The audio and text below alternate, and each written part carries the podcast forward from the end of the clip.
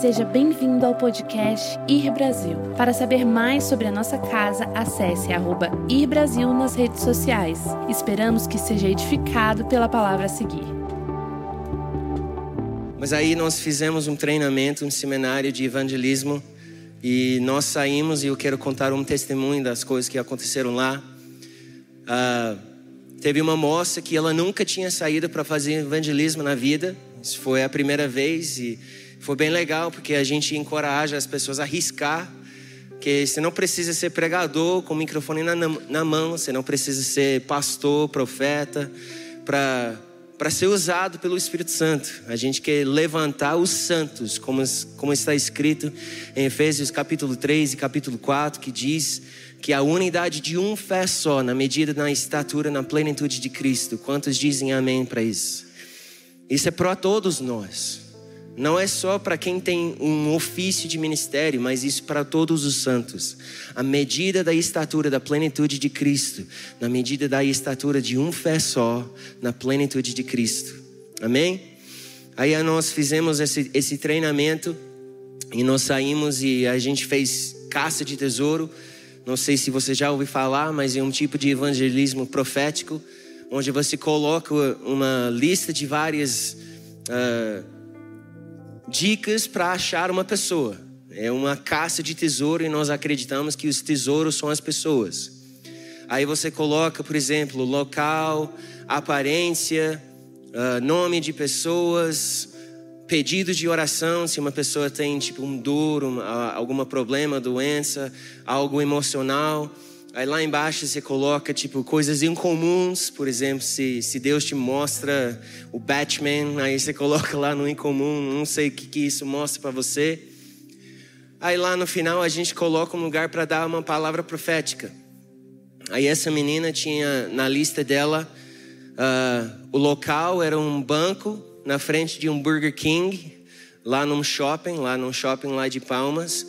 E, e ela viu a aparência uma mulher com cabelo castanha. E eu tentei falar essa palavra de manhã, vou arriscar de novo. Encuralado. En... Deu certo? Quase. Encuralado. Whatever. Vocês sabem. Cachado. Cabelo cach... com carne. Whatever, gente. É... Em português é muito difícil. Aí ela viu essa mulher com cabeça para baixo e no lugar de incomum, ela colocou uh, cavalo branco e marrom. Que ela, tinha, ela viu uma imagem de um cavalo branco e marrom.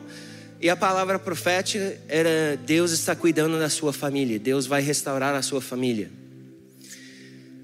Aí ela foi e ela ficou lá sentado e ela estava procurando essa mulher, não achou, não, não achou e Alguns minutos passou e de repente uma mulher que bateu com as, a, a, aparência, as, as detalhes da mapa, chegou para sentar e quando ela sentou, ela baixou a cabeça assim e a menina realmente sentiu que era era essa mulher e foi lá para conversar com ela.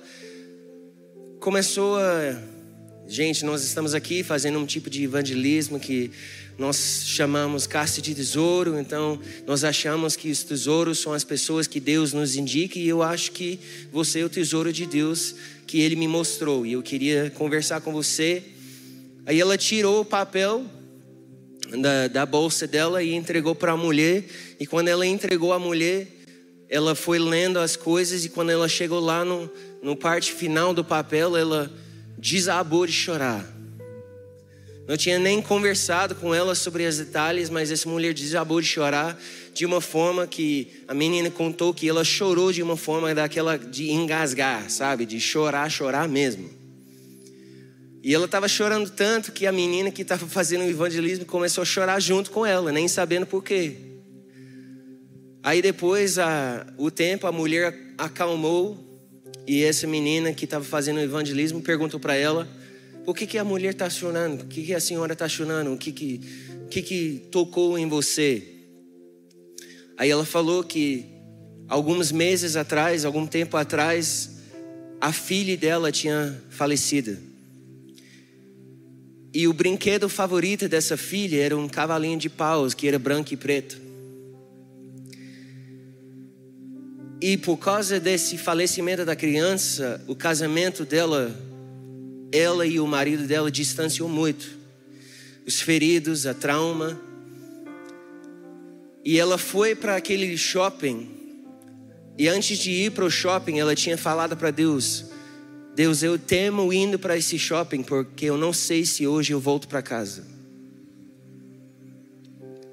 Aí quando ela sentou naquele banco e essa menina apareceu e entregou essa mensagem de Deus para a vida dela, ela desabou chorando porque ela sabia que Deus estava cuidando do casamento dela, cuidando da família dela. Olha que coisa tremenda, gente. Como que uma pessoa que nunca tinha saído para fazer evangelismo, literalmente impactou a vida de uma pessoa de uma, de uma forma que jamais aquela vida será a mesma. Quantos de vocês estão dispostos simplesmente a dizer: Eu sou disposto, Jesus, a ser usado por ti? Levanta a sua mão, bate a mão no seu peito e diz: Eis-me aqui, Deus. Essa cidade, nós temos vizinhos, nós temos pessoas, nós temos irmãos, pessoas dentro da nossa própria casa que são desesperados para ouvir uma notícia uma boa nova do Evangelho. E nós precisamos ser as pessoas que somos dispostos de simplesmente. eu amo que a Bíblia diz que Deus fala: o número de pensamentos que eu tenho para vocês, diz o Senhor, são mais de, do que todas as areias do mar. Então, eu estava jogando beach tênis, primeira vez que eu joguei beach tênis foi essa semana. que jogo meio doido. Aí eu fiquei pensando, eu estava olhando naquela quadra de areia, quantos grãos de areia tinha dentro daquele quadro? Trilhões, trilhões. Mas Deus diz que o número de pensamentos que eu tenho para vocês são mais inumerosos do que todas as areias no mar. Então, profecia e de estar disposto a ser usado para Deus é simplesmente olhar para o céu, olhar para cima e diz: Deus, me dá apenas um pensamento, apenas um, para esse pesado, para essa pessoa do meu lado. E você simplesmente olha para, para o alto, escuta a voz de Deus e entrega um pensamento. Aquele pensamento sobre aquela mulher transformou a vida dela para sempre. Tenho certeza disso. Aí teve outros testemunhos que foram bem legais, pessoas que foram desviados, voltaram para o Senhor. Teve um, um rapaz, vou te contar essa, foi bem legal.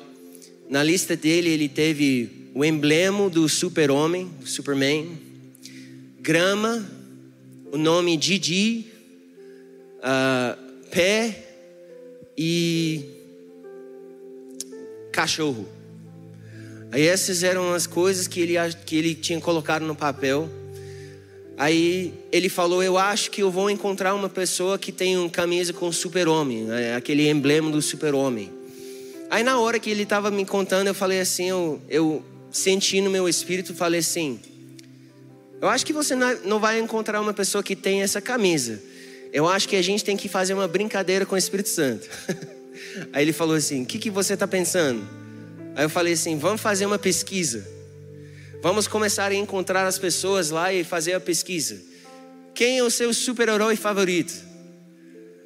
Aí ele falou: já que tem grama, então vamos lá na grama. A gente estava lá numa praça, lá em Palmas. A gente foi lá pela grama e a gente começou a perguntar às pessoas: quem é o seu super-herói favorito? E teve um brasileiro que começou a falar super-heróis brasileiros que eu nunca tinha ouvido falar. Eu falei assim: uh, tô fora nesse negócio, não conheço esses nomes. Aí a gente não achou que era ele, e a gente foi para outra pessoa e a gente encontrou um rapaz e a gente, ei, estamos fazendo uma pesquisa. Quem é o seu super-herói favorito? E ele falou assim: super-homem. Ó. Oh. Aí a gente perguntou para ele: cachorro ou gato? Ele falou: cachorro 100%. Aí já com as dicas, aí a gente perguntou para ele: o nome Didi faz sentido para você? Eu não sei se isso é um nome comum no Brasil. É um nome comum? Eu não sei. Aí ele falou assim: faz sentido. Aí a gente começou a falar, evangelizar, e eu falei, cara, nós acreditamos que estamos fazendo esse caça de tesouro e nós acreditamos que os tesouros são as pessoas que Deus está procurando. Deus está atrás da sua vida e nós queremos falar esse testemunho e mostrar para você que você é importante para Deus. Foi muito legal. Então, quantos de vocês estão dispostos a simplesmente sair da zona de conforto?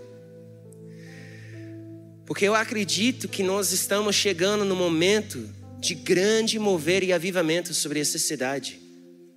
E eu não falo isso à toa, gente. Eu sou estudante de avivamento. Eu já estudei dezenas de avivamentos em toda a história, sendo avivamentos em Escócia, o país de Gales, avivamentos na China, avivamentos na América Latina, avivamentos na Irlanda do Norte, avivamentos nos Estados Unidos. Eu já estudei vários e vários e vários avivamentos. E eu sinto profundamente no meu, espírito, eu tenho conversado isso com o Gustavo, conversas privadas, a gente senta para conversar. Eu falei, cara, eu sinto profundamente no meu espírito que de verdade, de verdade, de verdade, um avivamento está vindo sobre essa cidade. E nós estamos prestes a ver o maior mover de Deus que nós jamais temos visto aqui nessa cidade. Você pode pensar, ah, já ouvi falar isso várias vezes. Confia. Confia nos profetas e vai bem para você. Eu sinto isso profundamente na minha alma.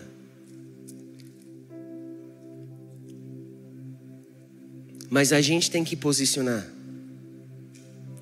A gente tem que posicionar. Semana passada, quando eu estava no culto, estava sentado bem ali onde esse casal estava sentado. E não sei se vocês lembram, se você estava aqui a culto noturno. Gustavo falou algo que me destruiu. Estava conversando com o PL hoje sobre isso. Quando Gustavo falou sobre aquele encontro que Jacó teve, quando o céu se abriu e ele teve aquele encontro, e aquele lugar antigamente era chamado Luz, que significa uh, cidade de amendoeiras, terra de amendoeiras. Mas quando ele teve aquele encontro, o nome daquele lugar parou de ser luz e começou a ser Betel. Betel significa casa de Deus, o lugar do encontro dos céus e a terra. Aí Gustavo falou a frase, ele disse: Será que nós podemos ter um encontro grande e poderoso o suficiente para a gente mudar a identidade de uma cidade. Eu estava sentado ali quando ele falou essa frase, gente, era como se fossem os lágrimas pulava para frente dos meus olhos.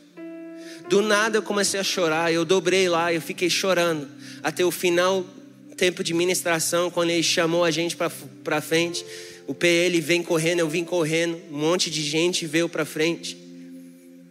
Que eu sinto na minha alma que Deus está levantando essa coisa dentro dessa igreja, esse, toda essa série que ele estava pregando sobre uma igreja pela cidade. Eu sinto na minha alma que Deus está nos preparando para um mover jamais visto dentro dessa cidade. Mas nós não é simplesmente os líderes dessa casa, não é simplesmente os pastores, não é simplesmente uh, a equipe de louvor, uh, aquele que tem um microfone na mão, mas é todos nós. Todos nós precisamos nos posicionar como colunas, porque essa cidade será abalada o mover de Deus. E nós precisamos ser esses faróis como o apóstolo Ademar estava falando do Billy Graham, nós precisamos ser esses faróis para essa geração que está aí chegando. Eu lembro uma vez o Will Hart, não sei se você lembra, o Will Hart já ministrou aqui algumas vezes, um americano que já trabalhou com Randy Clark e agora ele trabalha com Iris lá, lá, na, lá em Moçambique. E ele teve uma visão, e quando ele, ele teve uma visão, e dentro dessa visão, ele viu uma enchente de pessoas vindo na igreja, e todas essas pessoas eram ex-criminosos, tatuados, travestis, Aquele tipo de pessoa que a gente não tem o costume de pensar que vão na igreja.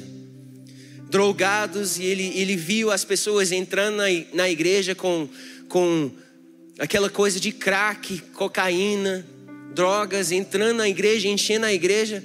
Aí ele começou a falar para o Senhor: Senhor, o que, que está acontecendo aqui? Estamos sendo invadidos. E o Senhor disse: Eu não falei para você que eu, que eu levaria as nações para a sua igreja? Eu não falei para você que eu levaria todos os perdidos para a sua casa?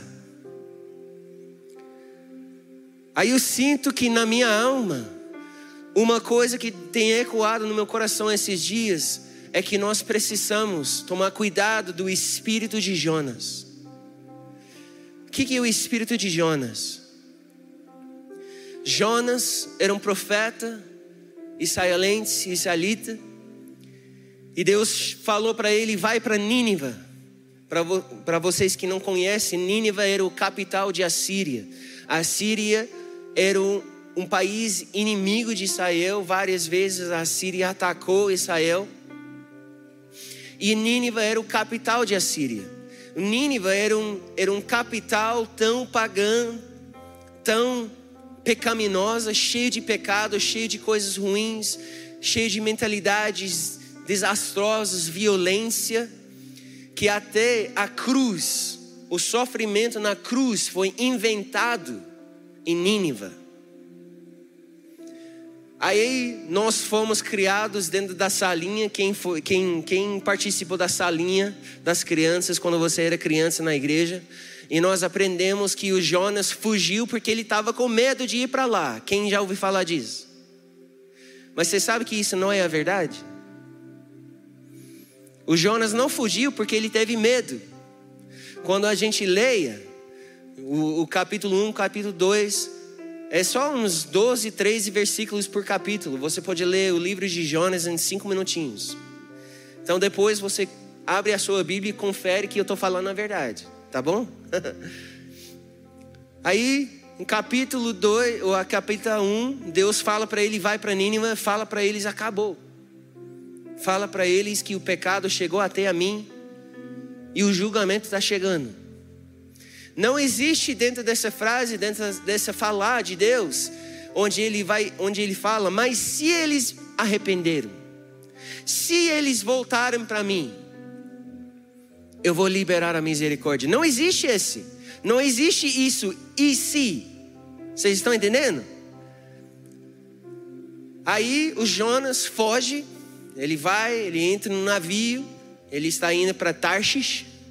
Não sei se eu falei isso certo, Tarshish.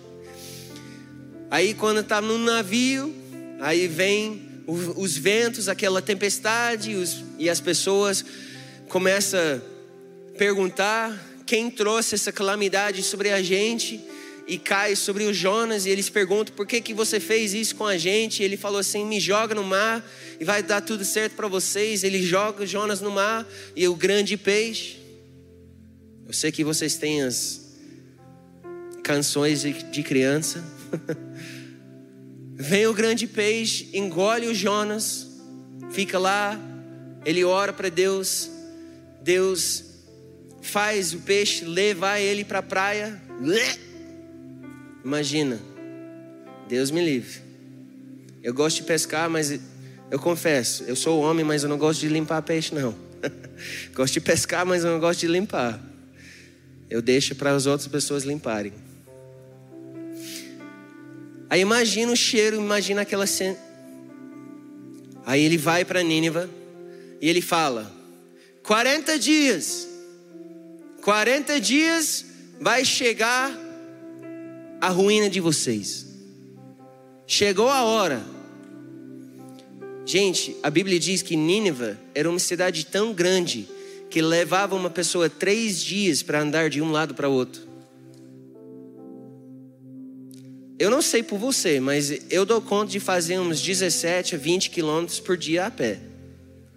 Então dá para andar de Sobradinho, onde eu moro, lá para Samambaia, em dois dias.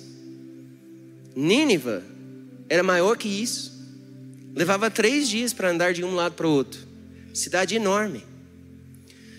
Aí ele fala: acabou, chegou a época. Aí o que acontece? O Nínive se arrepende. Todos os reis, os líderes, eles falam: nem pessoa, nem animal vai, vai beber, nem vai comer durante esses dias e a gente vai fazer um jejum de arrependimento para ver se o Deus de Israel, o Deus de toda a terra, trará misericórdia e liberar misericórdia sobre nós. E o que, que Deus faz? Vamos lá, quem está lendo a Bíblia, o que, que Deus faz? Ele libera misericórdia. Você lembra quando Deus falou para Jonas? Fala para eles que acabou, não existe o e se. Aí de repente, Jonas, abre a sua Bíblia aí, capítulo 3 de Jonas.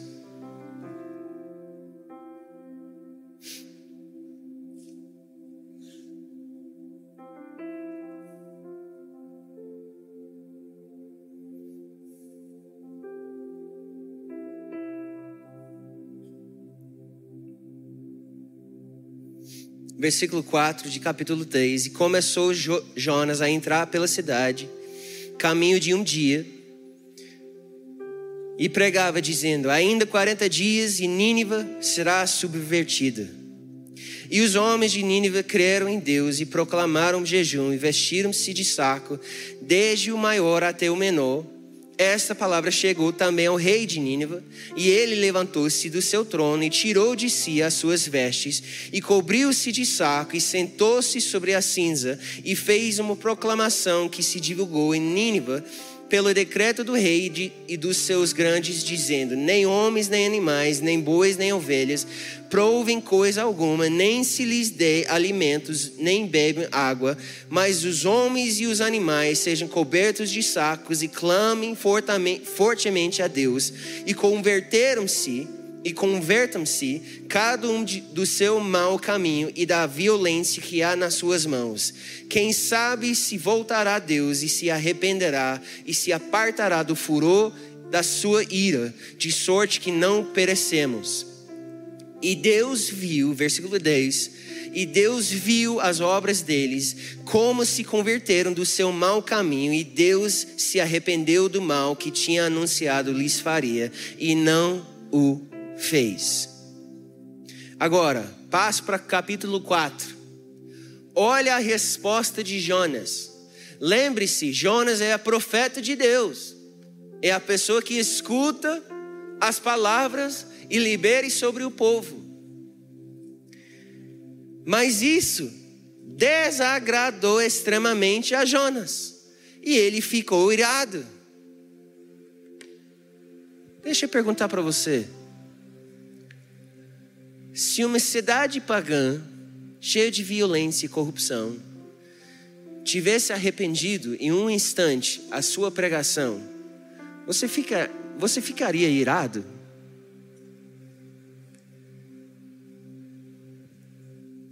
Por que, que Jonas ficou irado? Vamos ler, versículo 2: e orou, e orou ao Senhor e disse: Ah, Senhor, não foi esta minha palavra estando ainda na minha terra. Ou seja, essa agora vai ser o Jonas explicando por que, que ele fugiu. Ainda na minha terra, eu conversei isso com você, Deus. Enquanto que eu estava em Israel e, e, e a palavra do Senhor veio até a mim e falou: vai para Nínive e fala para eles. Essa é a essa é a resposta. Vamos ler. Ainda na minha terra, por isso é que me preveni, fugindo para Tarsis, pois sabia que és Deus compassivo e misericordioso, longânimo e grande em benignidade, e que te arrependes do mal. Uou!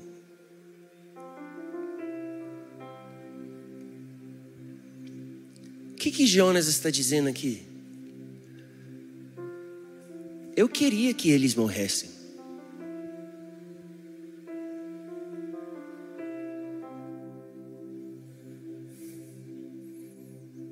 Hello?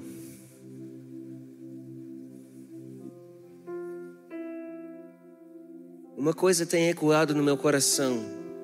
Eu acredito que isso tem a ver com esse preparativo desse mover de Deus. Temos que tomar cuidado do espírito de Jonas. O espírito de Jonas que diz: Eu quero a graça por mim, mas a justiça para ali.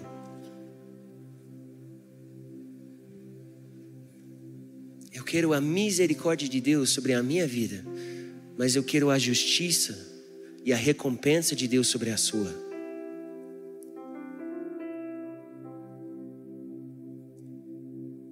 Vai ser a nossa postura como igreja quando esse lugar começa a encher com as pessoas que não combinam com o nosso perfil?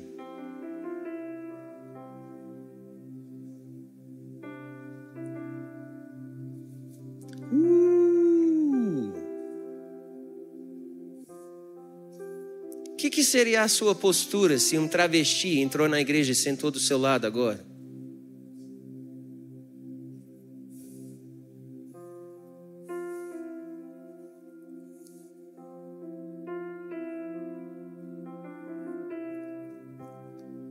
Existe uma linha bem fina entre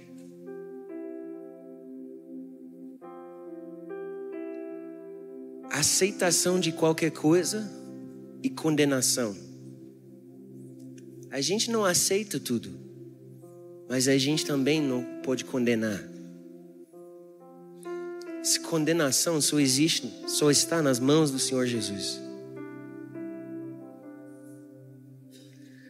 Você acha incrível a história de Jesus com aquela mulher que foi pega no adultério? Quando Jesus diz, como o PL falou na transição,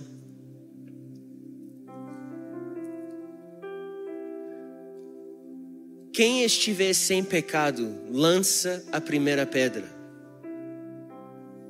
Aí de repente, uma atrás do outro, os líderes, os escribas, os fariseus, os doutores da lei, os homens, começava a sair um atrás do outro, até que permaneceu só ela e Jesus. Agora a gente perceba, Jesus disse: quem estiver sem pecado, lança a primeira pedra. Naquele momento, Jesus era justificado de abaixar, pegar uma pedra e dar um puf na cabeça dela.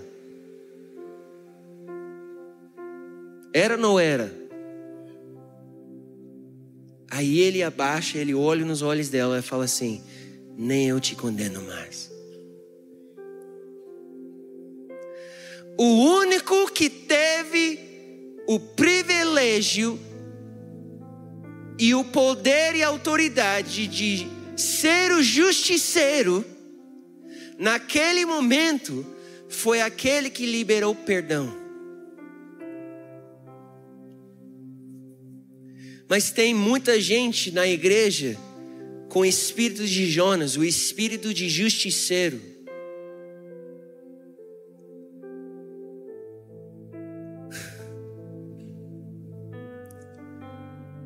Eu sou americano, eu tenho eu conto às vezes de um perfil, de uma perspectiva de, de um americano. Mas eu sou 100% brasileiro. sou cidadão em tudo. Passei o processo, gente. Sangue de Jesus tem poder. Você acha difícil pegar uma carteira de motorista? Imagina cidadã, cidadania. Cinco anos de processo, Deus me livre. Ups.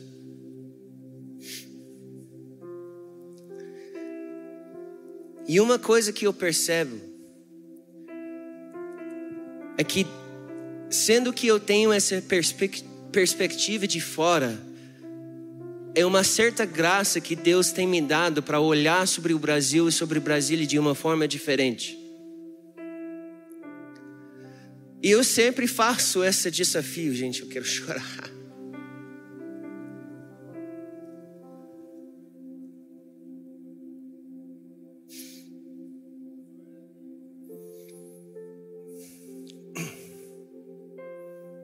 Eu sempre faço esse desafio na, na escola Nova Geração. Imagina um Brasil sem corrupção.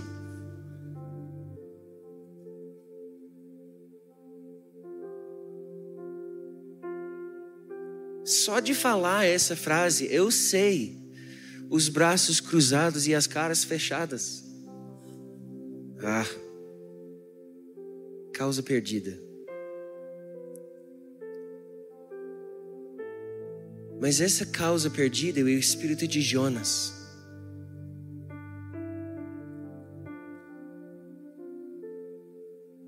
Porque em Jeremias 29, Deus diz: Eu bem sei os planos que eu tenho para vós, diz o Senhor. Planos para te dar um futuro e uma esperança. Bill Johnson, Chris Valentin da Bethel, sempre fala Qualquer lugar na sua mente que não é cheio de esperança é preso a uma mentira. Vou falar de novo. Qualquer lugar na sua mente que não é cheio de esperança é preso a uma mentira. O Chris Valentin, ele teve o costume de falar: para enxergar a solução divina de um problema, você precisa ter a visão do mundo sem aquele problema. Você não pode dizer que você tem a solução de câncer se haverá câncer. A solução de câncer seria que toda câncer seria eliminada. Agora imagina um Brasil sem corrupção. Você consegue? Se você não consegue, você está presa a uma mentira.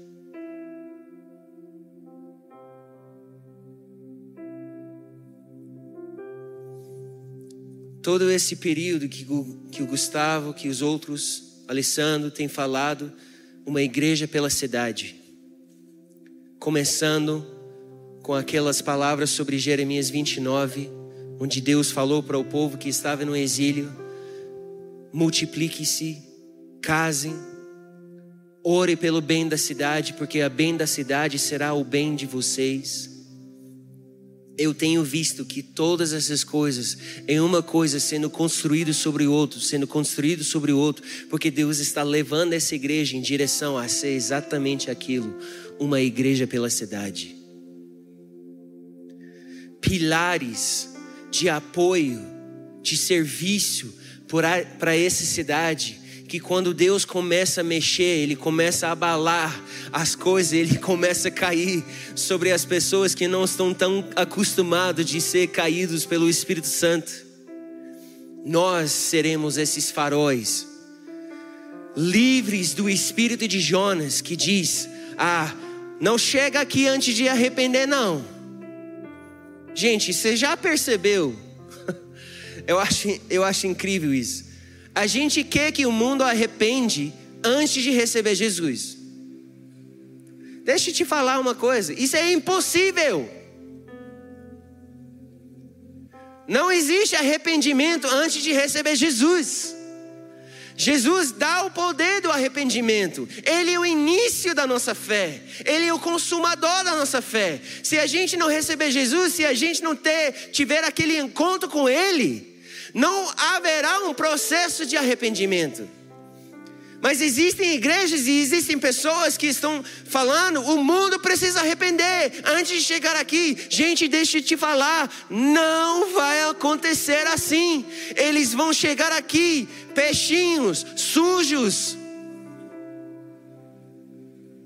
É a única forma. E ali ao encontrar esse precioso Jesus, que ama de uma forma diferente de todos, que é o Rei que todos os desejam, ao encontrar esse amor eterno, profundo e transformador, começará um processo que levará o processo de arrependimento e transformação de dentro e para fora. Mas para de esperar o mundo mudar antes de receber Jesus.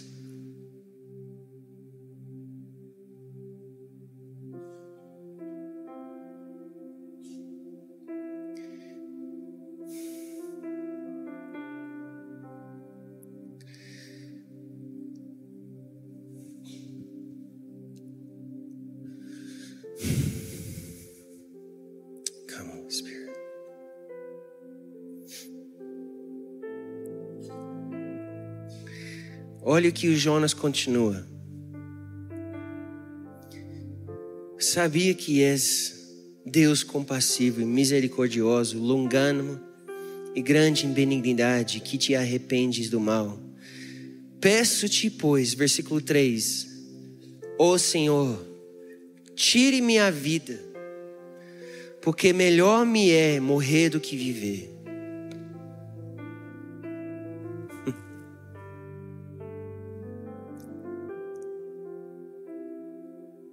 Se você não se livrar do espírito de Jonas, desculpa meu irmão, mas você vai entrar em uma depressão quando Deus começa a mover sobre as pessoas que não combatem com seu perfil.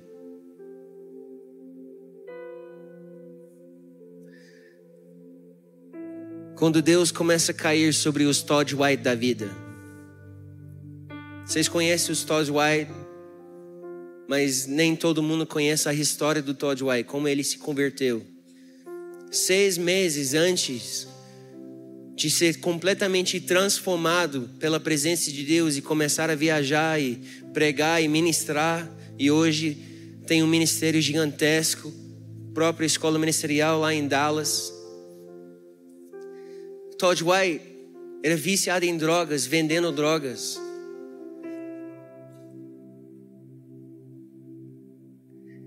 E ele entrou num carro, fingiu que era policial, que ele queria vender as drogas, pegar o dinheiro, depois fingir que ele era policial para pegar as drogas de volta para vender para outra pessoa. Só que quando ele fingiu, quando ele falou que ele era policial, o cara para quem ele vendeu drogas saca, sacou a arma, bum, bum, bum, bum, bum. Cinco tiros de queima-roupa. Jesus apareceu para Todd White dentro daquele carro, gente, a distância de um metro. Não dá para errar cinco tiros, não. Jesus apareceu para Todd White dentro daquele carro e falou assim: Eu tomei essas balas para você. Quando é que você vai entregar a sua vida para mim? Ele entrou no desafio jovem. Alguém já ouviu falar do desafio jovem? Ele entrou no desafio jovem, foi completamente transformado e teve vários encontros com o Espírito Santo. Seis meses depois, ele começou a viajar e pregar. Eu não sou, sei por você, mas às vezes isso me irrita. Eu me converti com 13 anos, entrei em ministério com 16. Eu tenho 37 anos de idade, já tem mais de 20 anos de ministério. Aí quando eu conheci o Todd White, eu já tinha, eu já tinha andado com Deus por mais de 12 anos. Aí de repente eu vejo alguém que começa a ter tanta influência e tanto mover pelo Espírito de Deus sobre a vida dele, sendo que ele era cristão por, por menos de um ano. E eu fico com inveja e falo assim: Deus, não é justo. Eu frequentava a igreja oito vezes por semana. Você fala, só tem sete dias? Eu sei.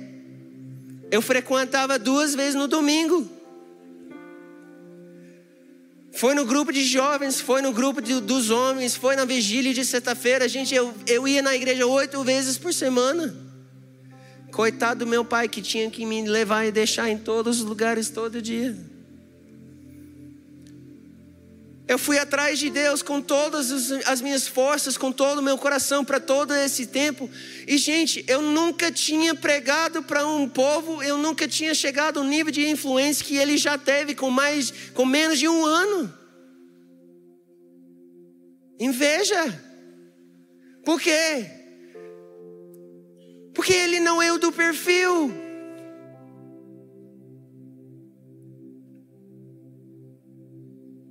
Cuidado do espírito de Jonas.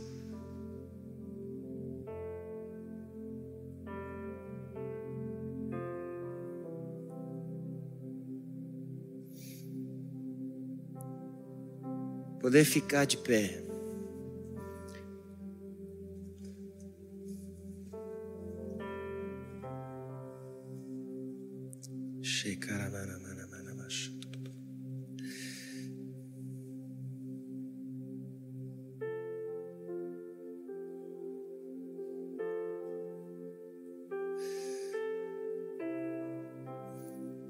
Quero compartilhar com você rapidamente dois fundamentos.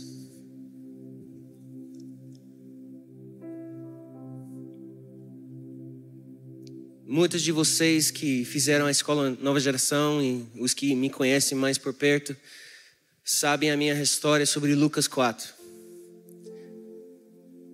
Quando Deus me levou de volta para os Estados Unidos em 2016, fiquei meio confuso por tudo que estava acontecendo aqui no Brasil, os meus sonhos sendo realizados, viajar no Brasil, pregando em conferência, vendo sinais, milagres, salvações.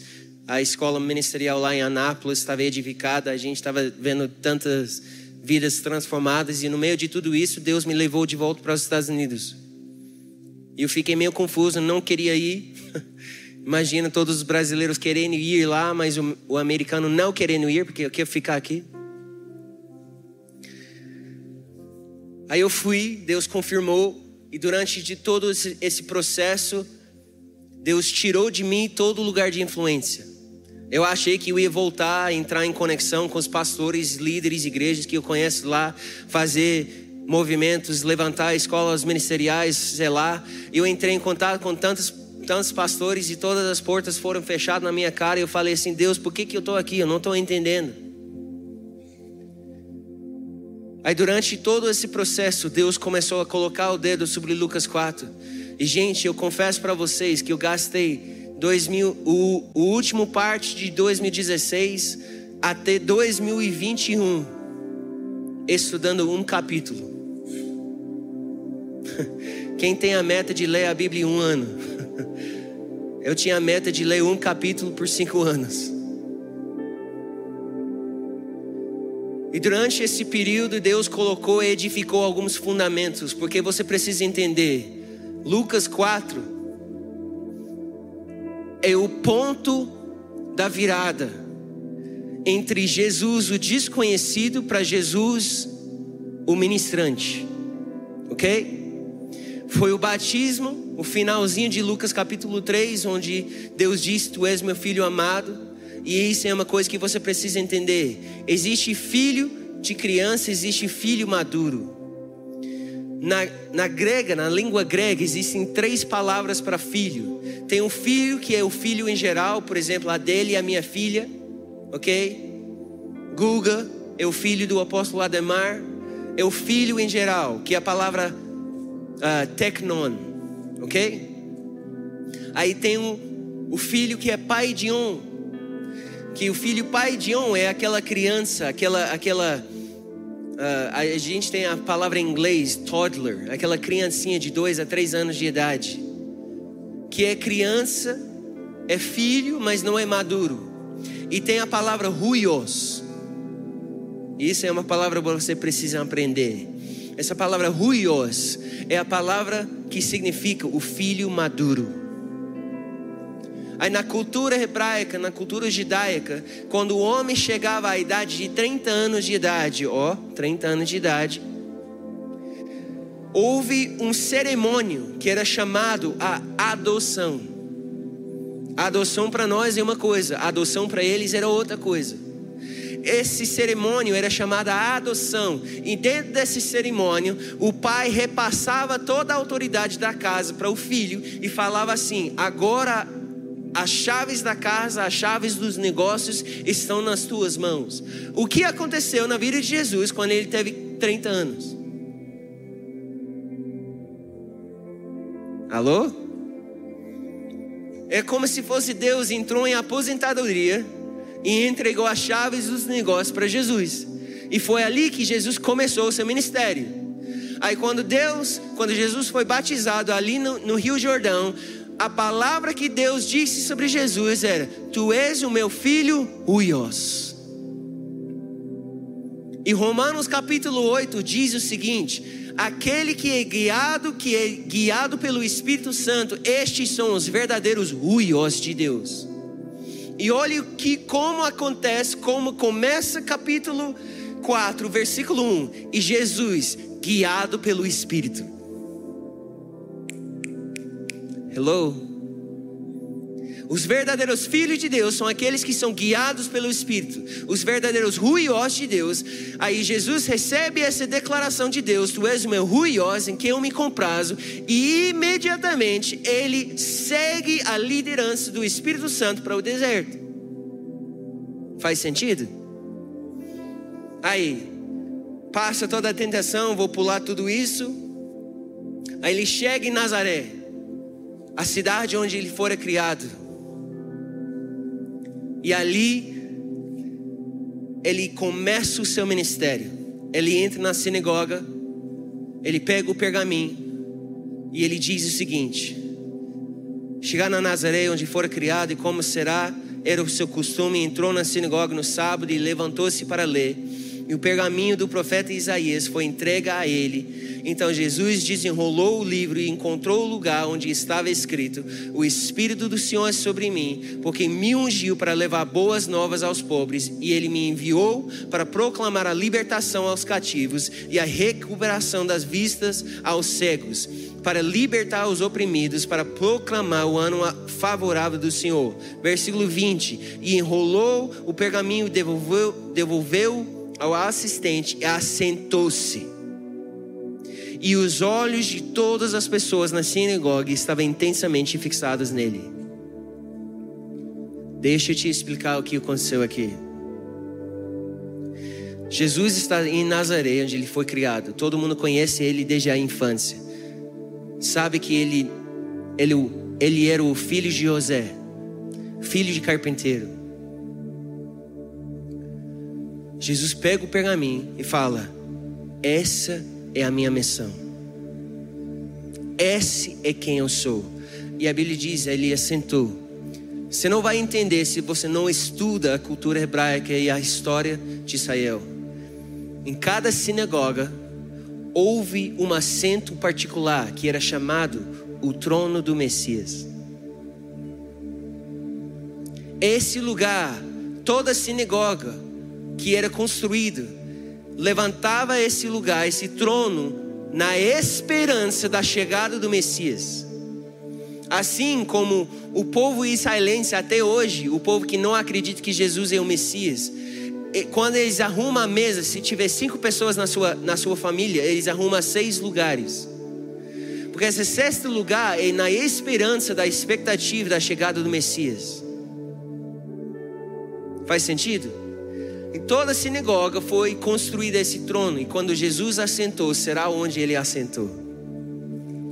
Oh. Deixa eu te explicar uma coisa. Jesus não teve medo da opinião pública. Ele não teve medo do conhecimento histórico que eles tiveram sobre quem ele era.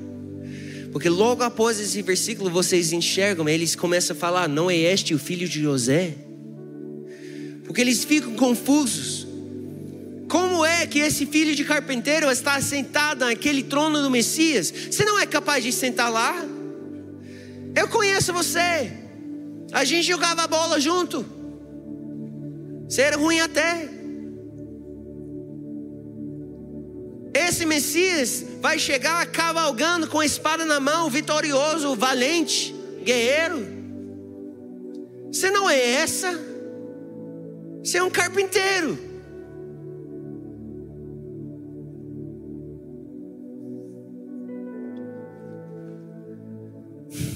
Tem gente aqui que precisa ficar liberto do seu passado para viver no seu presente, para herdar o seu futuro.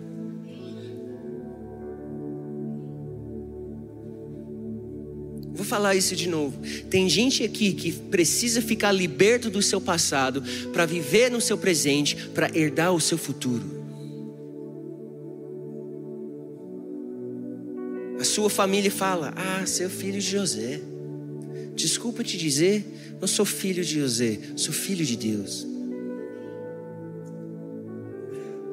E o Espírito de Deus está sobre mim, porque Ele me ungiu para fazer, para fazer, para fazer, para fazer, para fazer, para fazer. Jesus teve coragem de herdar o seu momento histórico. Jesus teve coragem de assentar no lugar da sua influência, independente do que os outros pensavam dele. Será que você pode dizer o mesmo sobre a sua vida? E, gente, escuta o meu coração, pelo amor de Deus, escuta, escuta, escuta.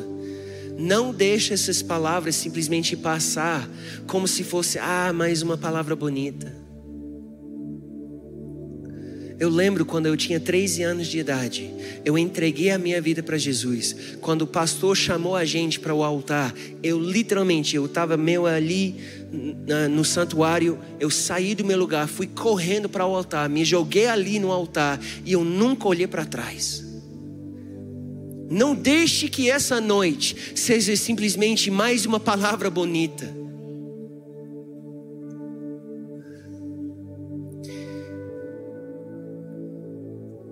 Quero ler para você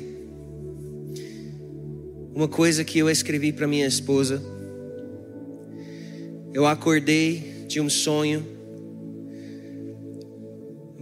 mas depois eu conversei com, com o Gustavo. Eu, eu sinto que era para mim e era para minha esposa, mas também era ecoando sobre essa igreja.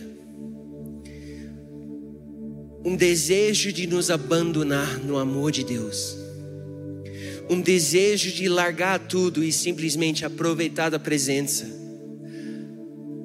Onde vai chegar, onde vai surgir essa identidade, onde vai surgir esse entendimento do nosso chamado? É ali dentro da presença dEle.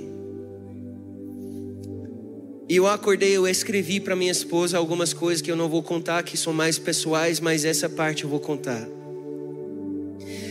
Lembrei-me da onda de todas as emoções imagináveis, apenas por estar com você e abraçá-lo. Eu senti como se o universo inteiro tivesse desmoronado em um só lugar e um só momento, e nada mais importasse do que você e eu juntos, encontrando aquela verdadeira profundidade de amor que só nós sabíamos como encontrar e sentir um pelo outro. Eu senti que esse é o clamor que está debaixo de toda essa estrutura nessa igreja.